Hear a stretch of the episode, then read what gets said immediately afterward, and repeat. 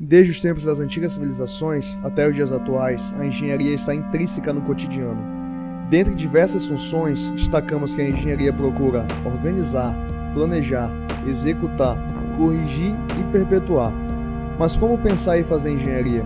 Nós estamos aqui para te responder. Olá, amigo ouvinte. Eu sou Carlos Beleza e este é o podcast do Engenheiro Responde sobre coleta seletiva na UFAM. O gerenciamento de resíduos sólidos envolve diversas etapas, entre elas a coleta e disposição final dos resíduos coletados. Na UFAM, estes resíduos são coletados por uma empresa terceirizada de prestação de serviços de conservação e limpeza, e os recicláveis são entregues para a Associação Filha de Guadalupe, associação de catadores responsável por este serviço neste semestre.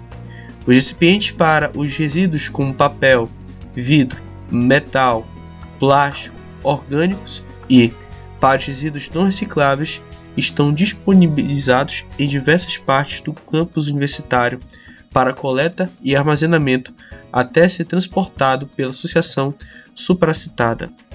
Infelizmente, os resíduos não recicláveis são coletados juntamente com os recicláveis, ocasionando prejuízos ou até mesmo inviabilizando o material para associação, como por exemplo o papel manchado descartado com os outros papéis. Por isso, é fundamental que todos os usuários e frequentadores do campus saibam como descartar corretamente o resíduo.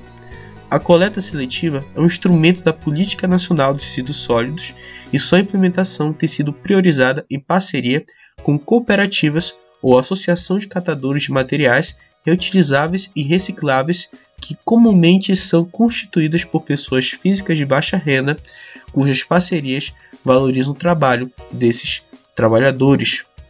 Muito obrigado pela atenção. Fique atento para os próximos podcasts do Engenheiro Responde.